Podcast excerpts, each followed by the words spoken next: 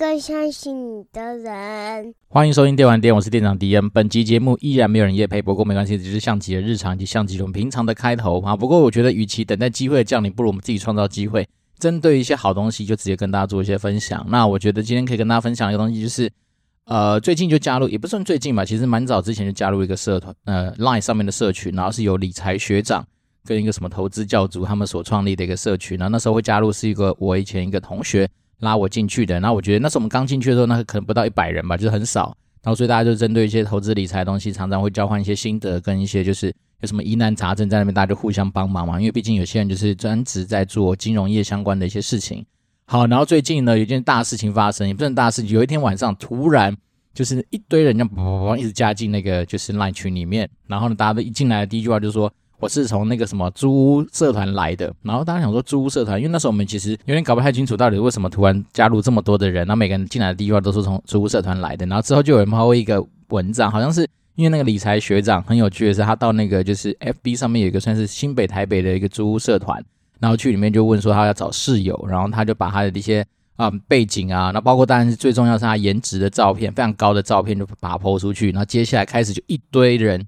就是开始有一些蛮有趣的一些互动，跟一些就是呃留言啊，然后甚至就是加入那个社团。那他在那个加入我们的赖群嘛，然后在赖群啊、大家就是当然很多人就是一开始就说他自己是新手啦，然后就稍微简单自我介绍一下。那我们觉得比较有趣的，反而是学长自己都吓一跳，说我们那天晚上就是见证了一个历史的一个呃，但是瞬间吧，就是人数大概从也许本来一百多，可能一百出头吧，就是那种慢慢累积上来的数量。但是大概就一个晚上嘛，还两个晚上，就人数就开就快到五百，然后现在已经在六百多了嘛，所以我们都觉得很神奇。就是其实有时候说实在，那种流量这种东西啊，如果一旦你是天选之人啊，只要在对的地方，然后针对对的主题跟对的人去做一些沟通的时候，其实它的成效就会很可观。好，所以现在我们那个就是有个理财学长他自己创的一个 Line 上面的一个算是社群吧，目前已经有六百多个人了。那这个社群它主要就是在探讨一些有关于 ETF，尤其是以美股投资为主的一个讨论交流的环境。那我个人是还蛮喜欢这个地方的原因，是因为，呃，就是我们刚刚说，除了那个理财学长他特别会去做一些管理之外，那大家在上面其实都蛮理性的去交流有关于美股或是 ETF 上面的一些讨论的心法。那我觉得其实今天的主题可能也就是稍微跟大家在聊一些有关投资的事情。好，但是在聊聊投资事情之前，我们还是简单来做一个就是生活上面的小开场。因为我相信大家最近应该是疫情的关系吧，所以其实不要说去外面运动啊，因为像我们之前自己有啊、花钱去参加那健身房的一些会员嘛，那但是因为疫情的关系之下，健身房就直接停摆，所以基本上你就没有办法去上那些课程啊，像我们以前都会去上飞轮课啊，去做重训这样子的一个运动，那现在都没办法去，所以呢，我自己在家里就准备了一个，就是那时候也是花 B 被推荐到的一个，就是什么无绳的跳绳。然后我觉得还蛮方便的，因为我自己算是一个蛮手拙跟脚拙的人，所以那时候之前拿着我弟他借我用的那个跳绳啊，每次跳就是打到我的小腿，我就觉得很不爽，就是跳没几下就打到，跳没几下就成阿杂。然后我想说，哎，这种无绳的跳绳还不赖，所以我就买了一个无绳的跳绳。然后在前阵子啊，就跟我自己以前的那个健身教练就问说，哎，我又又被扫到说有一个就是他好像一个是类似那种伏地挺身板哦，他只是说下面有一个板子，告诉你说。你拿着那个手把去插不同的形状，可以练不同部位的肌肉。然后那时候我们那教练帮我看完，就是说那个可能比较不适合我。他说，因为我算是一个肩膀稍微比较宽的人，所以他那个板子也许很小，所以变成是说，even 我就去照他的那个上面的一些呃，比如说他设的位置去做一些那样子的调整。他说对我来讲可能都没什么太大的效果，反而是我可能只会感觉到说，哎，手很酸。哦，所以他那时候就建议我说，干脆去买那种就是比较大只的那种类似手把状的浮力挺身健身器。然后那时候就买了两只，就放在家里。所以我现在自己每天呐、因为那时候会扫到那个就是什么无绳跳绳，它的那个广告上面，我觉得它也有个东西蛮打到我。它就是说，你只要持续每天跳绳，好像它就是呃先跳一百下，然后再做什么高抬腿三十下，然后再跳一百下，然后再做什么也是高抬腿，假设三十下好了，这样算一组，然后一天做个十组，然后大概过两周之后，可能你的身形会产生一些变化。好，所以我觉得我好像有点被打到，因为想说。哎，反正就来试试看嘛。那这样待一天就是跳两千下左右的跳绳。对，那一开始跳的时候，其实真的会蛮不习惯的，因为你会觉得脚那个小腿就特别酸痛。那跳到现在大概也有个四五天了吧，然后觉得哎，好像慢慢的你就会找到一个比较适合自己的一个方式。那我现在的做法就是，我会设，我就把那手机打开，然后设码表，然后大概就是给自己一个三分钟一个循环，然后反正做完十组大概就半个小时，所以在时间的掌控上面还算是蛮有效率的。那我大概我没有像他完全照他那样做什么高抬腿，我大概就是跳一百下，然后就做个高抬腿，然后跳一百下，再做伏地挺，做个十十下到十五下不等，然后这样做个十组下来，所以你一天大概也可以做个呃一百多下的伏地挺身，跟跳个两千多下的跳绳吧，大概就是这样。然后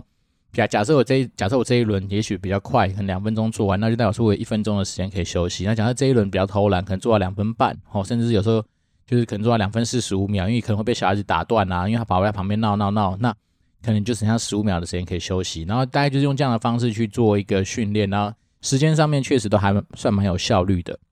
那会有这样子的一个呃自己这样的规划，是因为以前小时候，那时候我们说过，以前小时候我有参加过游泳校队嘛，那我们前游泳校队的练习方式，其中有一种就是这样，就是说呃他其实教练他不太会管你说你今天游得快或慢，好，他就是把菜单开出来，但是呢，比如说。假设你今天呃，我们这个训练的项目是有关于五十公尺冲刺，好，那可能也许正常人冲刺过去，可能大概就花个三十几秒、四十秒，好，那他就把它设定成是大概一分钟，好，比如一分钟一趟，所以呢，就假设你今天越冲的越快的话，就代表说你这一趟可以休息的时间比较久。那假设你今天这一趟比较偷懒的话，那当然代表说你今天能够休息的时间就比较少。所以我觉得他这种制度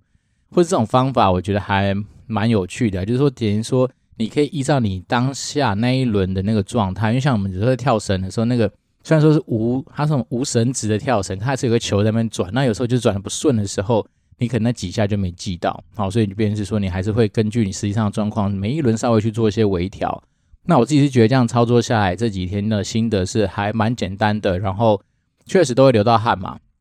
那我觉得在家里能够做到这些徒手的一些运动的话，多少能够让自己的一些不管是新陈代谢啦，或者说自己的感觉的健康度上面来说就好一些些，所以就想说赶快把这个东西算是这几天有点点小小的心得，而且算是一直持续在坚持下去的东西的话，就分享给大家。也不想说什么持续坚持，才做几天而已，但至少会比之前、啊、就完全没有这些器材，然后在家里就是一个嗯，你完全不知道怎么样动的一个状态来说，我觉得算是有些改善啦。好，那今天这一集哦，我刚刚讲到那个理财学长啊，大家他其实蛮多很好的文章。然后他都是很用心去编撰去写的。那大家如果有兴趣的话，可以去那个方格子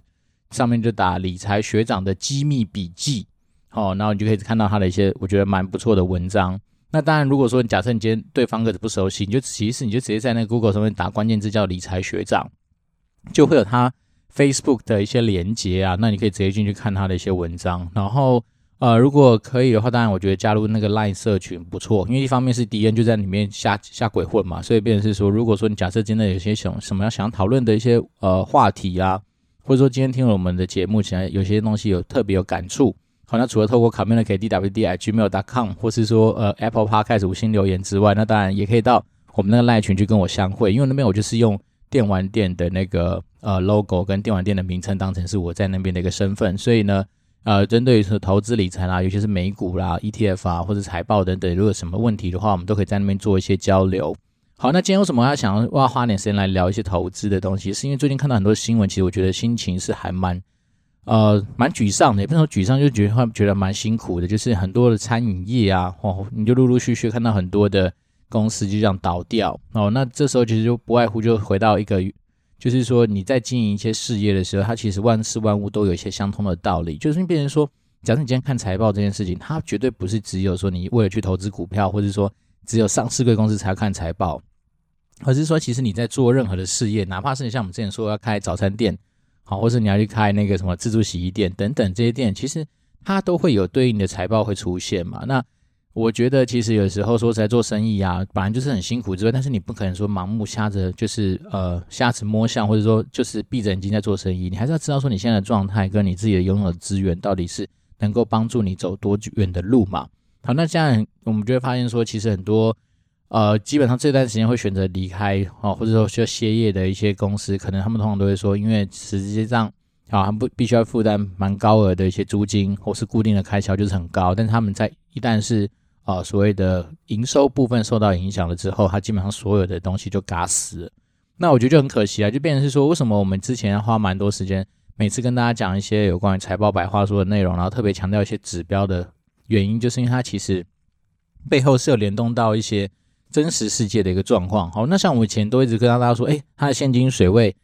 至少要到多少？比如十到二十五倍，甚至是相对比较稳健的。那当然，有些公司，当然随着他们的创办人或者是他们经营人更保守的情况下，有些公司他们的那个现金占资产的部位，甚至有的高到四十趴、五十趴。那其实你这时候你就会发现说，为什么他们会有这样子的准备？就是因为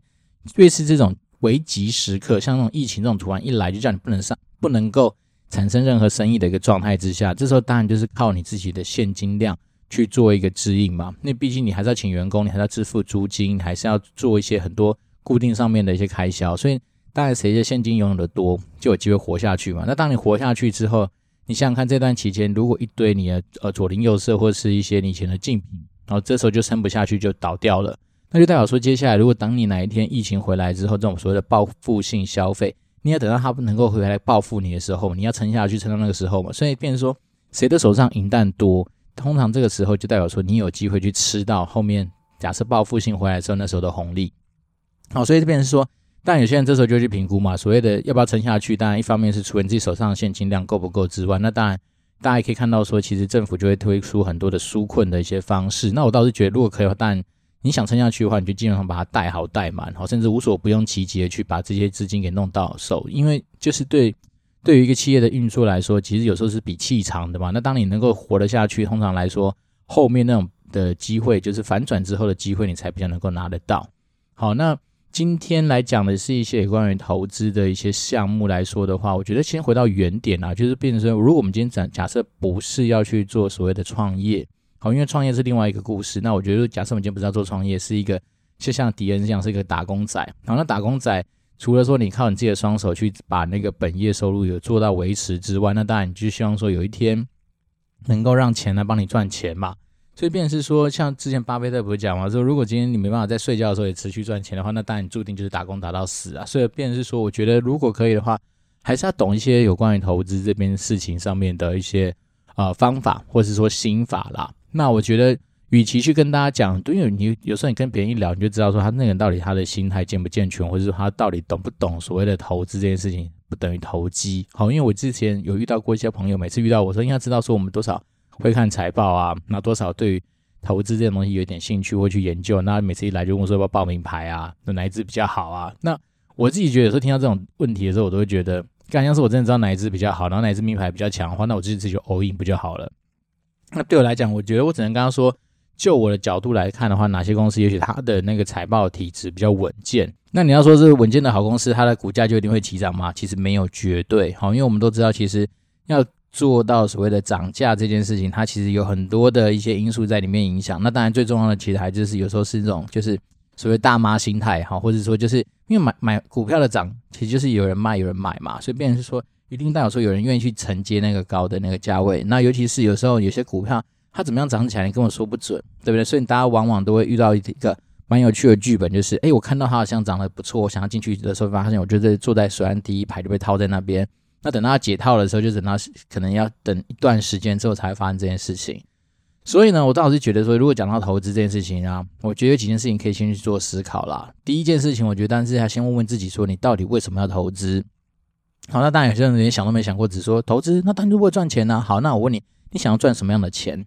对吧？你今天为了是赚自己的零用钱呢？比如说，哦，一个月当然钱被老婆控制的要死的话，那我很多人能不能因为透过我自己的投资多个五千块、一万块，可以让我去外面呃喝个茶，或者是说吃个冰好之类的。但是呢，如果说假设你今天的目标是说，我希望能够为了我退休去做准备，因为我们都知道说，除了就是劳退的那一笔钱之外，那通常来说，大家还是会想要为自己的退休生活去做一些准备，所以你可能就会看得更长远。那当然，有些人是设定成说，哦，我小孩子未来的教育基金啊，可能是二十年或者十年以后。会发生的一件事情，然后那其实当然来说，就算是一个相对比较长的一件事情。那这样有些人是说，为什么要学投资？就是我不想要把钱只是单纯放在银行的定存，然后被通膨吃掉嘛。所以基本上每个人其实对投资这件事情，他本来就会有不一样的理由跟一些目标，所以导致与其说一开始就开始跟你讲报名牌或者干嘛，还不如说我们先退一万步来去想想说，哎，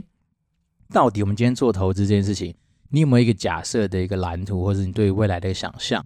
好，因为不同人的目标，当然就会根据你的那个所谓的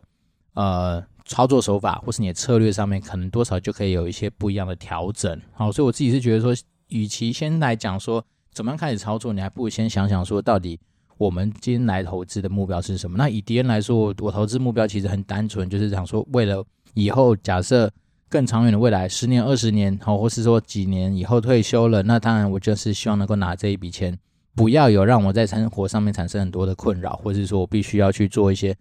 可能到老还没办法完完全全就是呃放轻松的一些事情。好，这单单纯是我自己设定的目标。那这个目标你要说很伟大吗？其实也没有，但是单就是一个我一个自己的想象。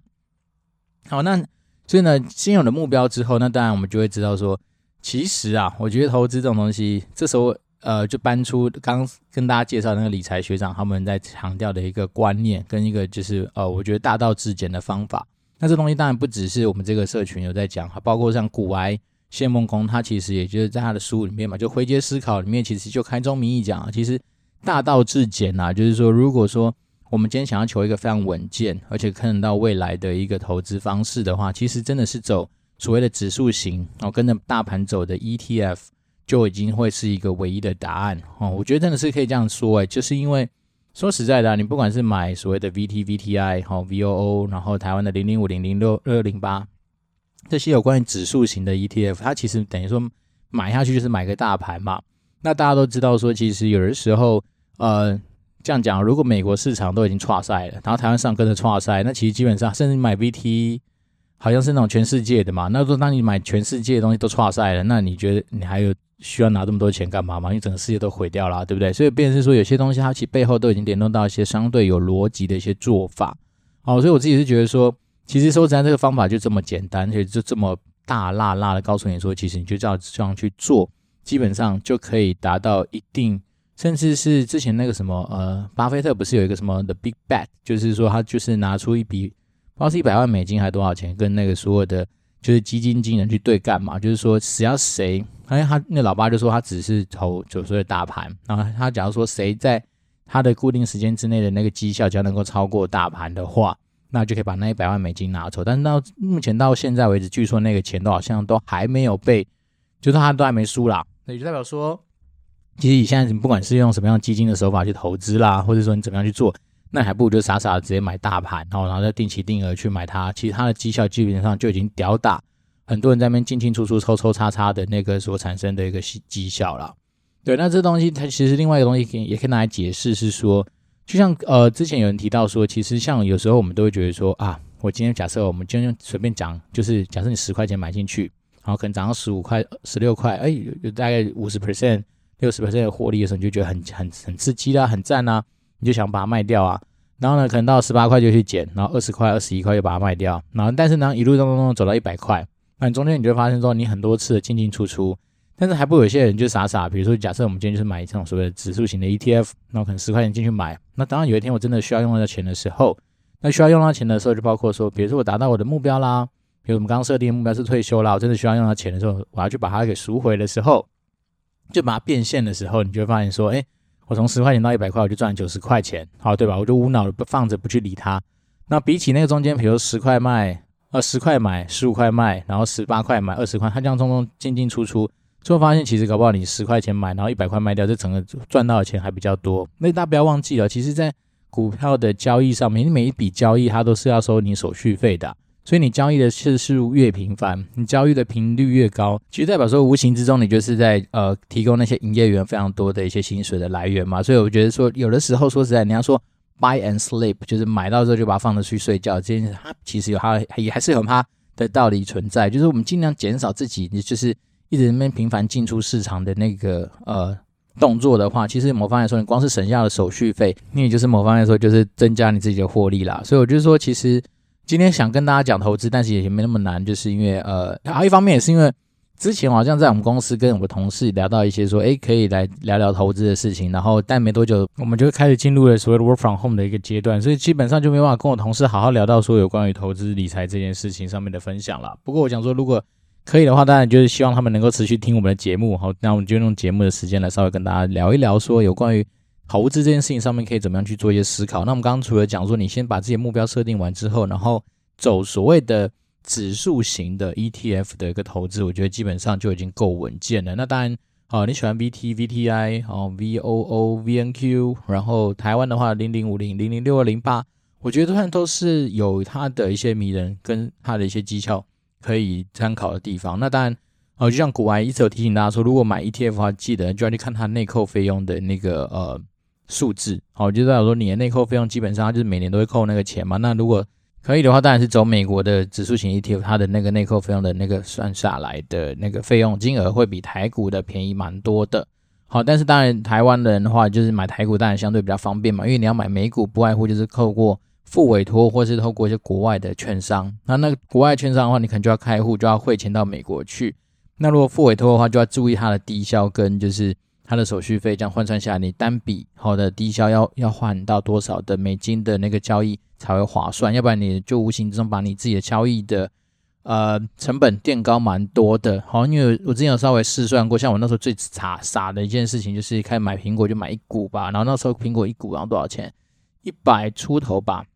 那我那手续费就被收了十五块钱，就代表说我光是一开始我就已经现亏了十五 percent。好，所以这东西你要知道，股票涨十五 percent 其实也不是那么容易的一件事情嘛，对不对？所以变是说。这东西就是自己亲身的一些经验，就提醒大家说，你要注意低消。那当当然，低消跟所谓的手续费都是可以谈的哈。所以我觉得就是呃，分享给大家，就是说你可以记得跟你的，当你要开复委托的时候，跟你的营业员稍微谈一下，说有没有机会在低消上面，然后或者是说手续费上面达到一些就是相对比较舒服的一个状态。好，那假设说你今天营业员就不给力啊，很烂啊，弱弱的啊，那你就换别家营业所也是个做法。比如说你就是假设你今天真的就是很喜欢玉山。好，那你就可能从比如说什么双和，好，双和分行吧，还是什么，就是换到别的营业所去，那当然都有可能再去做一个讨论跟就是调整的空间。所以呢，我觉得这种东西都是可以谈啊，因为我觉得说实在的，这种东西你可能没感觉，但是当你今天比较常有需要去做一些交易啊，或者是做一些就是呃投资的一些操作的时候，那这种手续费它其实当然都会算是你在投资上面的成本的项目嘛。那我觉得这东西多少都还是要花点心思去。了解一下，那金融业有时候跟这些呃所谓的金融从业人员交流的过程里面，你就发现其实东西多少都还是有可以谈的空间啦，甚至只是在你愿不愿意谈而已。然后呢，假设有些人就说，你如果愿意多花五分钟去谈，搞不好手续费什么能够省下来，其实无形之中就帮你到后面，比如说在投资的路上比较顺遂啊，然后你可能赚到的钱就会相对比较轻松一点点。好，所以提醒大家就是该谈的东西就是要谈啦。那另外一个东西就是。除了我们刚刚讲的有关于大道至简的投资指数型的 ETF 之外呢，那我觉得这边那时候在那个群组里面有一个高手，然后他也分享了一些我觉得蛮有趣的一些呃，算是投资上面的一些心法啦。那我这边就是呃，直接帮他朗读，也不算朗读，就是反正就是拿出来分享给大家。那他首先说，投资就是指数投资就是一种信念创造实相的一个教学历程啊，所以。简单的说，第一个要有耐心哦，就是一定要长期持有。也就是说，所以我们刚才说，其实你今天设定的目标啊，你通常来说，可能假设我们以自己退休金来看，也许是十五年、二十年这样子的一个投资目标。所以呢，你很难是说，我们今天透过指数型的 ETF 的投资，是我放下去，然后可能五天、十天，然后我就要看到那种标股成长的那种可能。我觉得这件事情就是有点天方夜谭，就比较难啊。所以，变成是说你自己要有一个心性，就是说我今天在投资所谓的这种呃。指数型的 ETF，你的时间概念跟你的时间轴就是要拉到那种很长的时间，也许五年、十年甚至更长，都是一个非常合理而且非常正常的一个状态。然后再来是就行动上面的话，就是买进大范围的那种市值型的 ETF，就我们刚刚讲的，比如说 VT、VTI，然后零零五零、零零六二零八，像这样的标的物。然后学习之中啊，就是要持续学习指数强投资，强化信念。好，当然其实我觉得这东西所谓的信念这种东西就是这样子，就是说呃。我们在投资的路上，你本来就很容易会经历一些，就是呃千奇百怪的一些事情哈，哪怕是黑天鹅，哪怕是灰犀牛啦，哪怕是说你今天看到了你家隔壁老王突然就是哎告诉你说他今天获利两百趴、三百趴，然后你可能会因此而产生对于自己在投资指数型 ETF 这种上面东西事情上面的信念的动摇。好，这变成说这个投资理财路上，有时候方法其实很简单，但是难就难在说你自己对自己心性上面的掌握，跟你对于一些人性上面的一些。嗯，盲点上面的一些修正啊，所以变成说，这当然就是要持续不断去学习，跟持续不断的有人可以互相提醒，跟互相就是不能说取暖哦，就是反而是说，通常来说，比如大盘崩盘的时候，那当然我们就要去提醒大家说，哎，不要忘记，通常这时候就会是好好的加码的时间点，不用慌，因为我们就是 buy and sleep 嘛，所以呢，就是会达到这样的效果。然后再是说挫折、痛苦、失败的部分，就是说。总是会被市场波动给影响了情绪嘛。那当然这时候就是像是古白之前说的，就是焦虑是不好的哦。所以当然如果可以的话，我们可以透过我们刚刚说的，不管去找到一些不错的一些烂的群主啊，或者说可能跟你真的是志同道合的一些投资的好伙伴，那你就可以跟他就互相提醒一下。因为我像我们自己加入这个社群到现在为止，然后大概今年三月啊，还三月还是四月，不是那时候就是。可能整个盘势上面有些做修正嘛，那时候就是好几个晚上，我们就互相在那边说，哎哎哎，不要忘记啊，就是大家的心性要稳住啊，就是不要忘记，莫忘初衷啊。就当时为什么我们要去投资那个所谓的大盘型的 ETF，对不对？然后那时候反而大家都互相提醒说，哎，不要去那时候什么认赔杀出啊，那绝对就是傻了，呃，是而是说这个时候你可以去做一些适度的加码。假设你手上有够多的现金的话，那但这时候加码就是好的。就果不其然啊。没多久之后，它其实盘势又反转了嘛，所以我看最近来说，就是就算以零零六二零八来说好了，它前阵子不是有跌到七十五块、七十四块，然后最近回到七十九块左右的这样子的一个状态嘛。那甚至是我如果讲说我们所谓的啊、长期投资这件事情当成励志的话，我记得我最早一开始啊、投资就是进来这个所谓的呃投资领域的时候，那时候就注意到零零五零嘛，因为很早以前就知道说 ETF 这种东西，那时候我看它才多少钱，六十几块还是五六十块的时候。对，啊只是以前就年少轻狂，没有想说要去买这件东西，所以那时候就这样看看看，就一路看到现在，现在已经卖三十几块了。好，那你要怎么讲呢？对不对？所以我就变成说，我觉得我自己在身上就有看到一些，我觉得其实说实在，它也没什么太多的道理。然后你只要真的是尽早开始把它放进去，然后有纪律性的投资。所谓纪律性投资，就是定期定额当成是一个你常常需要去做的一个习惯之外，那当然。如果有时候这盘势突然大量的崩跌，那你买这种就是指数型的 ETF 来说，你就去做加码就可以了。好，所以便是说，永远不要想说你要等到什么啊，它修正到什么相对低价啦，或者说相对没有，比如有些人就是说啊，我每次都买贵啊。但是其实以买指数型 ETF 来说的话，你时间轴上拉很远的，你是要看到更长远的未来。所谓更长远的未来是，也许是五年、十年以后的未来。所以呢，对比这种五年、十年以后的未来来说的话，你现在就哪怕是。几周之内的那种所谓震荡，都实属很正常啦。那反而是说，你只要维持所谓的纪律，就是啊，可能就设定每个月几号投资多少钱，然后就纪律的去做这件事情的话，你基本上都能够参与到整个所谓的指数型 ETF 它之后所成长上去得到的一些收获了。好，那当然就是再来是说，呃，简单来说就是要不断的去坚持不懈啦。所谓坚持不懈，就是说。当然，就是我们刚刚讲，其实大道至简，然后其实东西也没有很复杂。那当然是因为这一套，它其实就是希望你要透过时间复利这件事情来去让它产生所谓的绩效嘛。所以当然在整个过程里面，如果可以的话，你当然就是要持续的啊有纪律性的投入。那这东西它当然会跟我们传统的所谓的啊，很多人说啊，你要逢低买入，逢高卖出这样子的一个算是嗯千古不变的道理，甚至说这个东西就算废话的东西。其实是有点抵触的哦，因为说实在，一卖指数型 ETF 来说，它大概就是你买下去，你不太需要说去管它说什么时候卖。那我自己的心心得是说，等我哪一天要卖的话，应该会是在我刚刚说的嘛。假设我设定目标是我要退休了，那我哪一天假设真的能够财富自由了，那当然那个时候就会是因为我的目标跟我所设定的策略达到我的那个就是所谓的目标点了嘛。那当然我就可以去做到一些。好变现啊，为了让我生活过得更好，这样子的一个呃动作。要不然除此之外，说实在的，因为你今天投资的是指数型的 ETF，并不是投资个股嘛。因为投资个股的过程里面，其实你很多时候你就会去做一个啊，比如说资讯上面的解读啊，例如说他们是不是有换了什么呃 CEO 啦，换了经营团队啊，所以导致它有可能会产生一些呃体质上面的改变，好，或者说他们拥有的一些。呃，比如说主要的供应链上面，它就是被抽单、被抽掉啦，已经不不是，比如说不管是什么苹果的，或是谁的那个供应的体系里面的人，那都都会影响。那再是说，有可能是它的那个产品拥有的核心技术已经不被这个时代所需要了，诸如此类的东西，它多少都会影响你说你今天要去做一个就是获利了结的动作，或甚至要认赔杀出。原因是因为个股它面临到的风险，真的就会比那种所谓的一次买一整个菜篮子这么多东西来的高很多。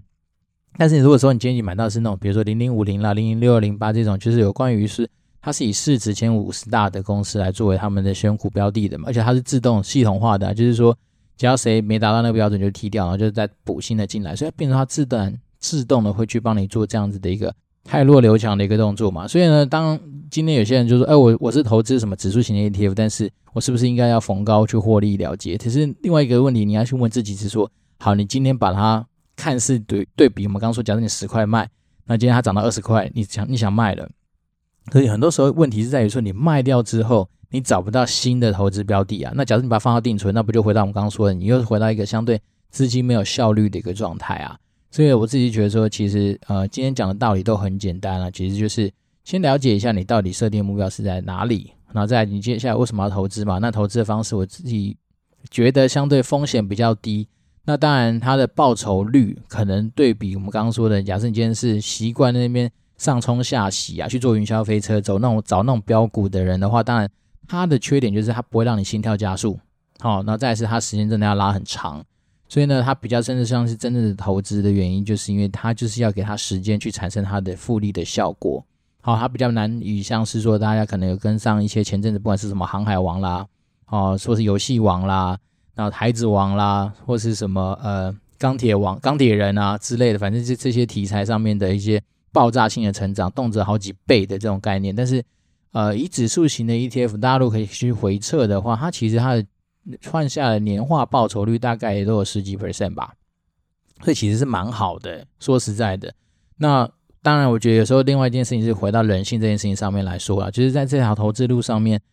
呃，切记不要贪心啦。好，因为我觉得有时候贪心这件事情就会让你只看到，或是你眼睛前里面都只有看到所谓的获利，但是其实你就会忘记了所谓的风险这件事情，它其实是一体两面的。也就是说，你看到真的是。好，好像我今天不管是投资像呃以之前美股的那个什么 AMC 啦，或是说 GME 的那个状况，其实很多时候它的背后的那个风险值是很高的，因为它那种就是上上下下的状态，有时候你根本不知道为什么会这样，对吧？那如果你刚好今天就比较倒霉，直接住到水岸第一排的话，那可能你所有的一些积蓄一旦下去，你搞不好就已经都被套在那边，然后这个生活上就很辛苦。所以自己是觉得说买所谓指数型 ETF 也不用说啊。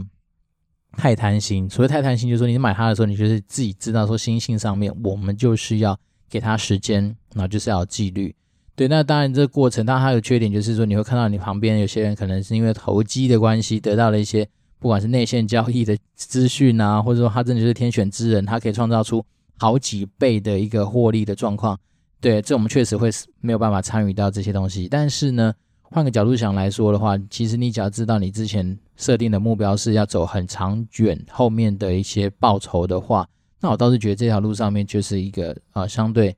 比较安全，而且大道至简，而且算是大家很多地方去验证过之后有效果的一条路。好，所以我今天讲的东西其实也没有很复杂，就是说想想你自己在投资上面到底是什么样的目标，那再来是说方法就告诉你呢，就投资指数型的 ETF，然后呢，其实说实在的，随时都可以进去。好，不要有这种心态，是说啊，我一定要等到说相对低点哦，有可能我真的是等到崩盘然后再去捡。那如果说假设你今天是纪律型的投资，比如说我从今天开始六月二十四号我就把它当成是我今天的第一天，然后下个月二十四号就进去。那其实说实在，在这个过程里面当然就会高高低低嘛，所以你有可能今天买贵，但是下个月买便宜，在下个月买便宜，然后就是它这样整个呃算是平滑下来之后，你就会发现其实它就大概就是维持在某一个数值。然后我们刚刚说，其实年化报酬率怎么样算下来，大概都有十几 percent 的一个啊绩效嘛。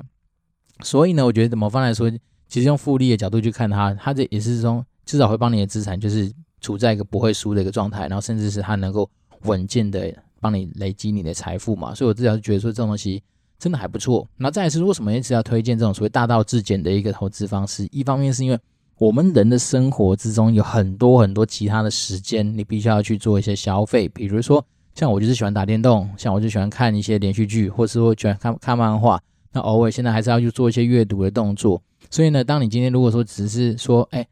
啊、把时间空下来，就是我不要花那么多时间去研究个股，不要花那么多时间去了解到说什么啊，去担心啦。应该说有时候你会去担心这个个股的表现，或者说哪一个新闻的风吹草动，甚至有时候在台湾这个地方更妙是在于说，它那个股票有时候涨涨跌跌，你根本不知道为什么。好的，那你以前去担这些心，然后花很多。的时间只是专注在所谓的投资这件事情上面的话，还不如就走一个简单的方式。那你剩下的时间就可以去干嘛？你可以去陪家人啊，你可以去看电视啊，你可以去打电动啊。那其实可以让你生活得到更多彩多姿的一些内容，不是蛮好的吗？因为有有些人不是说嘛，当当你今天穷了只剩下钱，那其实是一件蛮悲哀的事情啊。而且是像我自己现在准备要迎接第二个小孩子的到来嘛，所以我相信对于生活上面的安排，不会是只有单单只有工作或者单单只有投资赚钱这件事情，你还是要很多东西要去享受啊。所以享受是说，很享受天伦之乐啊，可能享受打电动带来的刺激感啊，或者享受一下阅读上面得到的一些收获等等啊。那像我自己也蛮喜欢在那个所谓的不管是赖群上面或者古来 Telegram 里面去跟很多的网友进行一些互动，是因为我觉得我本来就天生就蛮喜欢交朋友的。然后跟不同的人事物有些交流，我觉得是蛮开心的事情。但这些东西都需要时间嘛。所以当你今天都假设今天真的只是穷到只剩下钱，然后甚至眼光都只专注在投资上面的话，那其实对于人生上面来说就比较可惜啦。好，所以我自己就觉得说，其实这个方法它的整个 CP 值上面来说还算是不错的。好，基本上胜率高，然后再来是要担心的事情少，然后再来是它本身就是一个非常符合，就是说有些人说哦，我天生不会投资，我天生不懂得理财这种东西的人的话。那就是一个救星啊！基本上你就是无脑去买它，甚至是我觉得应该蛮多人都敢打包票说，你只要给它放得够长，然后维持纪律的话，甚至是你哪怕是你今天就算六月二十四号，你把你的所有资产 all in 进去都不理它了，大概五年、十年之后回来，你都是笑着啦。好，当然，但另外一件事情当然就是你不要有那种过度比较的心态，比如说你假设你今天五年、十年后回来，你已经赚了大概六七十 percent 好了。可是你去跟他旁边一个老王，老王跟你讲说，哎，我昨天又赚了两百趴，刚好让你曾经因为这样子而感觉到啊、比如说不如人或感觉到悲哀的话，那我觉得那就不切实际啊，真的就不需要。为什么？因为你已经赚到钱啦啊！说实在，你生活已经过得很好了。那搭配我们上一集说的嘛，不要那么爱跟人家比较的时候，其实你的生活来说，心性上面就会相对来说比较自在一点点。那我们人生那么短暂，对不对？那与其每天那么痛苦的过一天，还不如就开开心心走下去。那我倒是觉得这东西反而是比较重要的。好，那今天跟大家推荐了一个有关于理财学长的机密笔记，然后搭配一些敌人，但是这几年自己收敛出来的一些相对比较适合所有人都能来参考的一个做法，就就这样无私的分享给大家了。那你说它很难吗？其实真的很没有很难，就是反正呢，就刚刚讲那几个标的，或者是那种指所谓的指数型的 ETF，你就大胆用力的去给它买进去。那如果说你今天想要 all in 也可以，然后买了之后呢，你就不用去担心说，哎呀，怎么最近又跌啦，或者最近怎么样，那都实属正常。因为你有真的有机会，你去做回测嘛，你就把它的那个线图拉出来，你就发现，当然短期的时间轴你去看它，它一定是正正当当。但是长期来看，假设你拉个五年、十年，基本上它的报酬都是都是赚的啦。所以呢，这件事情我觉得算是相对比较有信心，能够跟大家做一些分享的东西。那当然。呃，如果大家真的对于什么有关于看财报啦，或者说真的对个股的投资比较有兴趣，或是想要来做交流的话，当然都欢迎可以来做一些讨论嘛。那那我自己是觉得说，其实我不敢讲说我们今天一定会是大富大贵，好，但是我觉得至少先让大家处在一个不容易输的一个状态，这比较重要。因为很多人在往前冲的过程里面都忘记了所谓的风险这件事情。那当然有时候真的比较惨的是，你刚好就是那比较晒的那个人，那一次你就毕业了。那我觉得就很可惜，因为人生可以做的事情真的很多哈，所以呢，真的不要是眼光只都要钱。那我觉得今天讲的东西真的是比较简单的一个做法。那做法简单，那但是就是考验大家的心性跟纪律了。然后当然有时候你你还有讲过一句话嘛，就是简单事情重复做，做到好，它就是一个极致的一个算是表现，那也就是你的专长。所以我觉得其实东西它它真的就很简单。那当然它可能不会让你心跳加速，然后但是至少你都可以晚上睡得着。然后打电动的时候不用那么担心东担心西，那我觉得就算是一个还蛮不错的一个参参参考啦。好，那今天一样是没有新的听众留言，不过没有关系，我们就基本上把一些大家可能呃一直很来很关注的一些东西，我就先把它录下来，让大家稍微能够掌握到说，如果说你今天真的想要学投资理财的话，就很简单，这方法就在这边，那大家就可以相对来说胜率高，然后有信心的去做它。那基本上给他点时间，总是他会有一个好的。回报给大家。那最近天气就是真的比较不稳定，好，所以大家自己稍微出门的时候可能要多带个雨具，或者说稍微多注意一下防晒。那当然，我自己是觉得说，呃，疫情现在不是那个三级又延长到七月十几号了嘛，所以变成是我又被迫在家里 work from home，要至少到七月多的时间。那当然，在家里面的时候，大家就可以稍微的去保持一些啊、运动的一些动作了，因为我觉得其实身体健康也算是一个蛮重要的投资。原因是因为当你今天不幸的，如果假设今天进到医院去的话啊，那就题外话。但是我觉得人人有时候真的很妙，你一旦到医院那个体系去之后，你的钱没有这么含扣，都是送喷的。好，那其实说实在的，你就会觉得说，哎，你现在这边纠结在什么，嗯，几块钱几块钱的那些呃，比如股票的一些涨跌啦，或者说你对于一些什么生活上面什么几十块钱的折扣上面的计较，当你到医院去之后，没有人跟你讲说你还有什么优惠，还什么啥小的，你就直接就是几千几万块在喷。所以如果能够的话，当然是至少在家里也是要维持自己的身体健康，然后让自己的心情状态处在一个相对比较稳定，然后然后比较开心的状态。我觉得这才是我们过生活的基础啦。哎，当然那我们还是很期期待，哈，就是大家可以持续跟我们保持互动跟一些联系。那至于说，呃，真的有什么样的问题的话，反正我们秉持不藏私的一个精神跟理念，就是希望能够把很多不一样的东西带给大家。好，那我这边是电玩店，我是店长迪恩，我们就持续保持联络了，然后祝福大家有个愉快的一周，拜拜。